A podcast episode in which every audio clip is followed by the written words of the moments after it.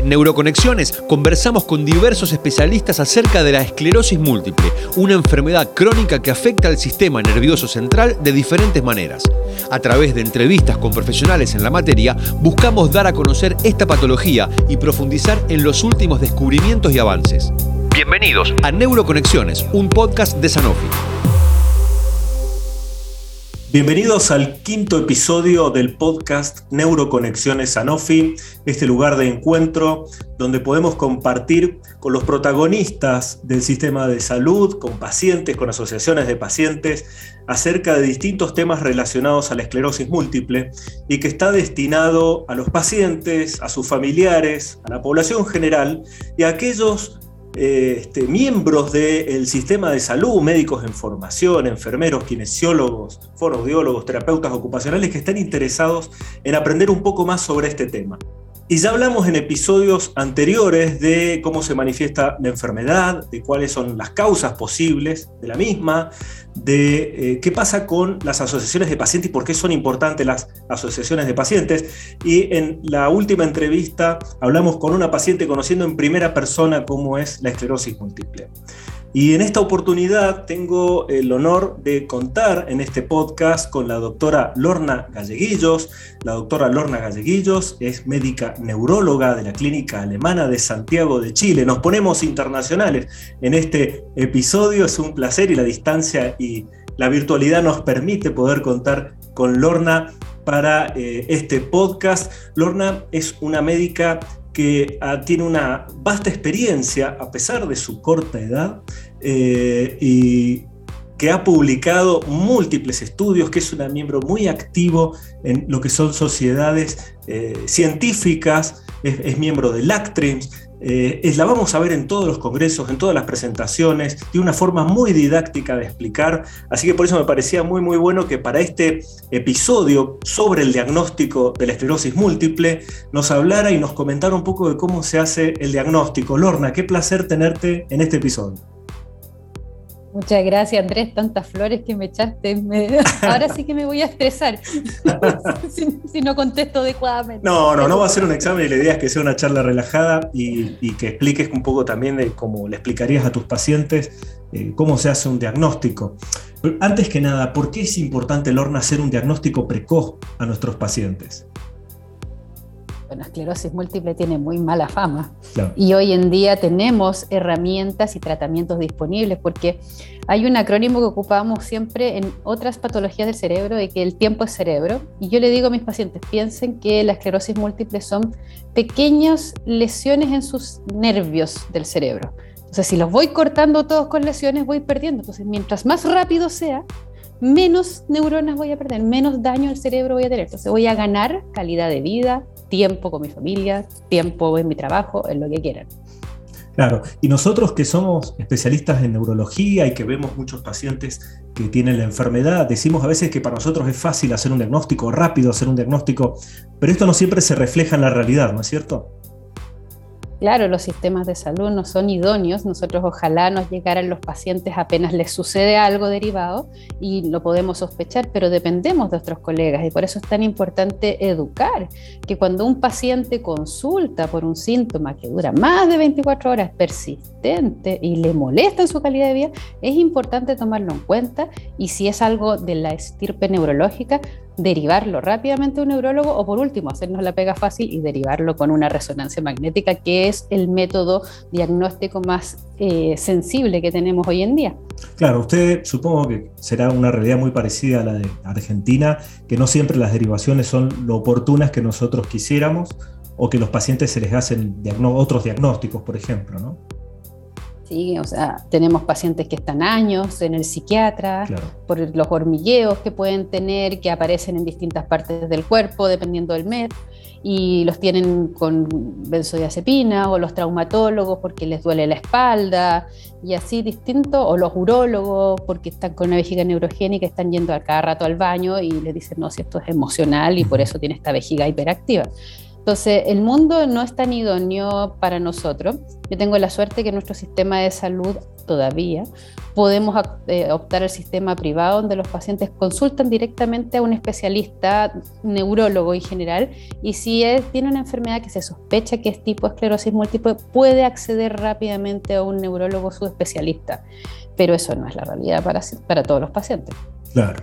Y a ver, contanos un poco cómo, son, cómo es la forma de hacer el diagnóstico de esclerosis múltiple.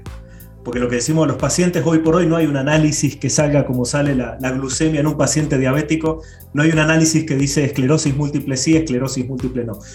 ¿Cómo, hacemos el diagnóstico, Lorna?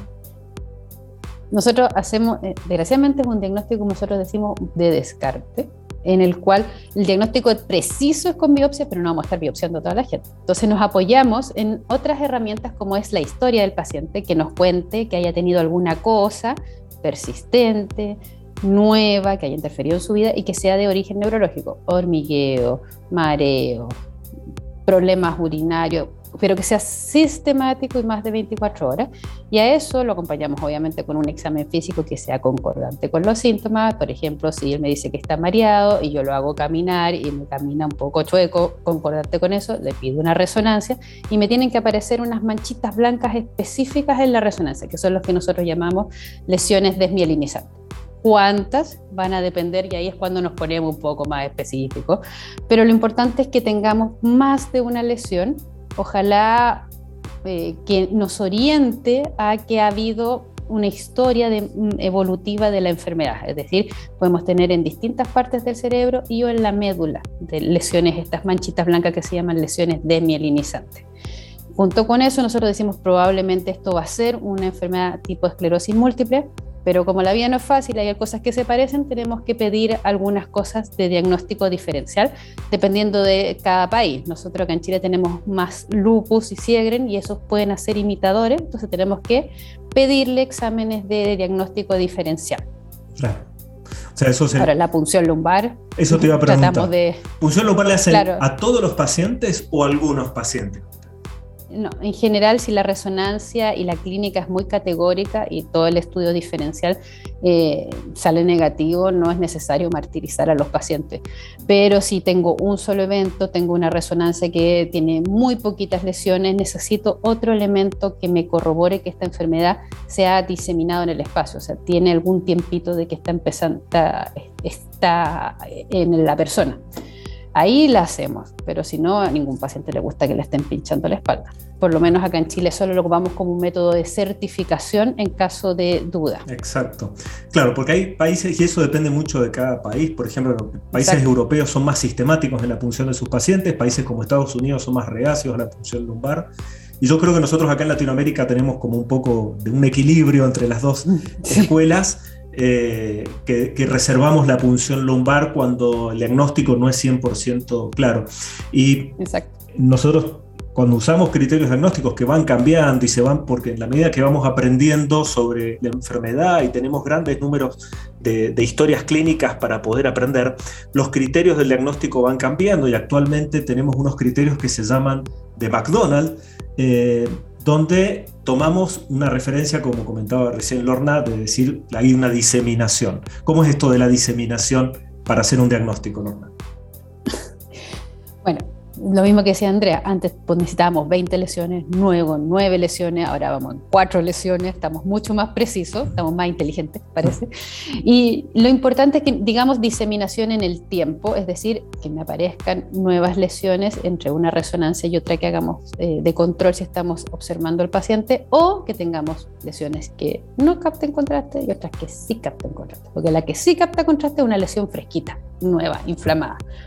Y el diseminación en el espacio es que sean distintas localizaciones del cerebro y la médula. Porque tenemos lado derecho, lado izquierdo, arriba, abajo. Entonces es mucho más fácil decir diseminación en el espacio, pues distintas ubicaciones espaciales de nuestro sistema nervioso central. Claro, y me parece que es importante eso eh, de recalcar que hay que hacer la resonancia con contraste, porque a veces pasa que, no la pide el neurólogo, sino que la pide algún otro médico por una cuestión de cobertura social, y que los pacientes tienen que saber que les tienen que poner contraste, salvo alguna contraindicación, pero son muy pocas las contraindicaciones de contraste en resonancia magnética, y que, siempre, y que por qué es tan importante, como decías vos, eh, es tan importante poner el medio de contraste para poder decir si hay diseminación en el tiempo o no, ¿no es cierto? Exactamente. la resonancia a veces es de cerebro y médula y otras veces es de cerebro sola. ¿Ustedes piden siempre de cerebro y de médula o a veces piden solamente de cerebro? En el diagnóstico sí, porque como esta una enfermedad del sistema nervioso central, nos gusta tener una foto de todo, de todas partes.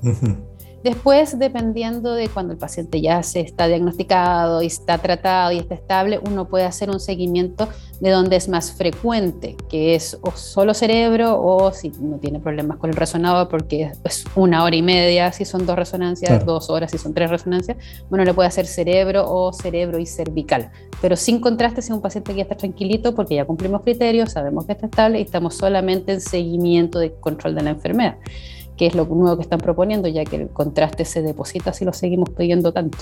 Claro, y no se sabe, entonces no, abusar, pero bueno, sí, cada control que se hace hay que poner medio de, contraste.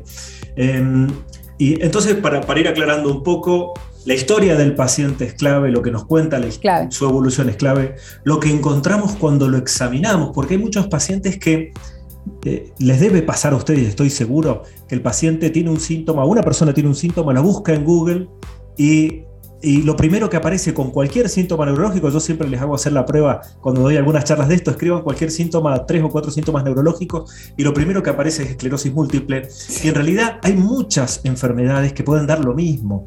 Entonces no, no asustarse si uno busca sus síntomas y van a, dice, tengo exactamente lo mismo que dice Google que es esclerosis múltiple. Entonces, escuchar al paciente, examinar al paciente, la resonancia clave. Doctora Lorna, pero a mí me hicieron una tomografía y fue normal, ¿cómo puede ser? El otro día me llegó un paciente así derivado de que estaba con hormigueos en el brazo y estaba con debilidad. Y el colega, el neurólogo, le pidió un escáner de columna cervical. Claro. No tenía, no, tenía, no parecía que fuera una hernia ni nada, entonces eh, es importante que nos acordemos de que el, cerebro se ve bien en la resonancia, es más, está hecho para ver diferencias, en cambio el escáner es bueno para ver infarto y para ver hueso. Entonces, como el esclerosis múltiple no es infarto, aun cuando queremos ganar tiempo y decimos tiempo cerebro, no va por ahí. Tenemos que hacer resonancia. Entonces es importante, resonancia, no la tomografía como dicen en Chile el escáner o como decimos acá la tomografía, la tomografía... O, el PET. O el, PET. No nos va a mostrar, no nos va a mostrar la lesión característica, por eso es importante la resonancia. Después una serie de análisis de laboratorio, como comentó Lorna, que no son para confirmar la esclerosis múltiple, sino para descartar otras enfermedades que se parecen. Y por último, la punción lumbar. Para algunos pacientes, cuando el diagnóstico no nos queda 100% claro, se reserva la punción lumbar. Que en manos expertas como las de Lorna, seguro que el paciente no le va a doler, se hace con anestesia local. Entonces no tengan miedo por lo que acaba de decir Lorna. Si les piden la punción lumbar, eso es un procedimiento que se hace, se puede hacer incluso hasta en forma ambulatoria. No va a la mañana al hospital y a la tarde ya está en su casa, según el centro donde se atiendan. Pero es un estudio que a veces es de mucha importancia. Y es tan, tan importante hacer el diagnóstico correcto para estar seguros de que al paciente que le estamos dando el tratamiento se va a beneficiar, de no equivocarnos. Eh, la recomendación de que quien hace el diagnóstico sea un especialista en neurología y que haya visto, que conozca o que entienda bien la enfermedad, porque el diagnóstico no es sencillo, ¿no es cierto, Lorna? No, tiene muchos confundentes y hay muchos pacientes que pierden tiempo siendo tratados por otras enfermedades. Cuando nosotros sabemos que hoy en día, mientras más pronto lo iniciemos, más vamos a ganar en control de la enfermedad y mantener a nuestros pacientes lo mejor posible, desde sin síntomas hasta evitar que puedan tener nuevas cosas si es que ya tienen algún tipo de discapacidad. Bueno, con eso me parece como frase final, me parece que está, que está perfecto. Y recalcar esto que habías comentado inicialmente, lo importante de hacer un diagnóstico precoz y que el tiempo es cerebro. Que en la medida que podamos hacer las cosas lo más rápido posible para tener el diagnóstico preciso, o sea que a veces le lleva un poquito más de tiempo, pero no podemos perderlo ese tiempo que es tan tan valioso para nuestro sistema nervioso central.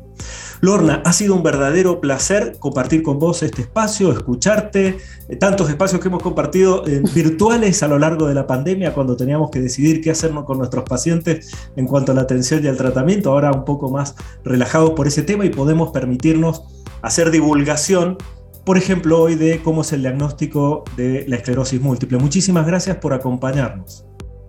Muchas gracias a ti, Andrés, y por esta opción, porque lo más importante que recordemos es que no debemos bajar la guardia. Esta es una enfermedad que nos puede tomar de sorpresa y mientras más pronto actuemos va a ser mejor para el paciente y para nosotros. Bueno, esta fue la doctora Lorna Galleguillos, una referente latinoamericana en esclerosis múltiple y enfermedades desmilenizantes. Y estamos cerrando acá nuestro quinto episodio, nuestro quinto podcast de Neuroconexiones Sanofi. Soy Andrés Barbosa, ha sido un placer tenerlos acá y los esperamos en el próximo episodio. Escuchaste un nuevo episodio de Neuroconexiones, un podcast de Sanofi dedicado a conversar con especialistas acerca de la esclerosis múltiple. Encontrá todos los episodios completos en nuestro canal y sumate a esta comunidad que busca concientizar sobre esta enfermedad.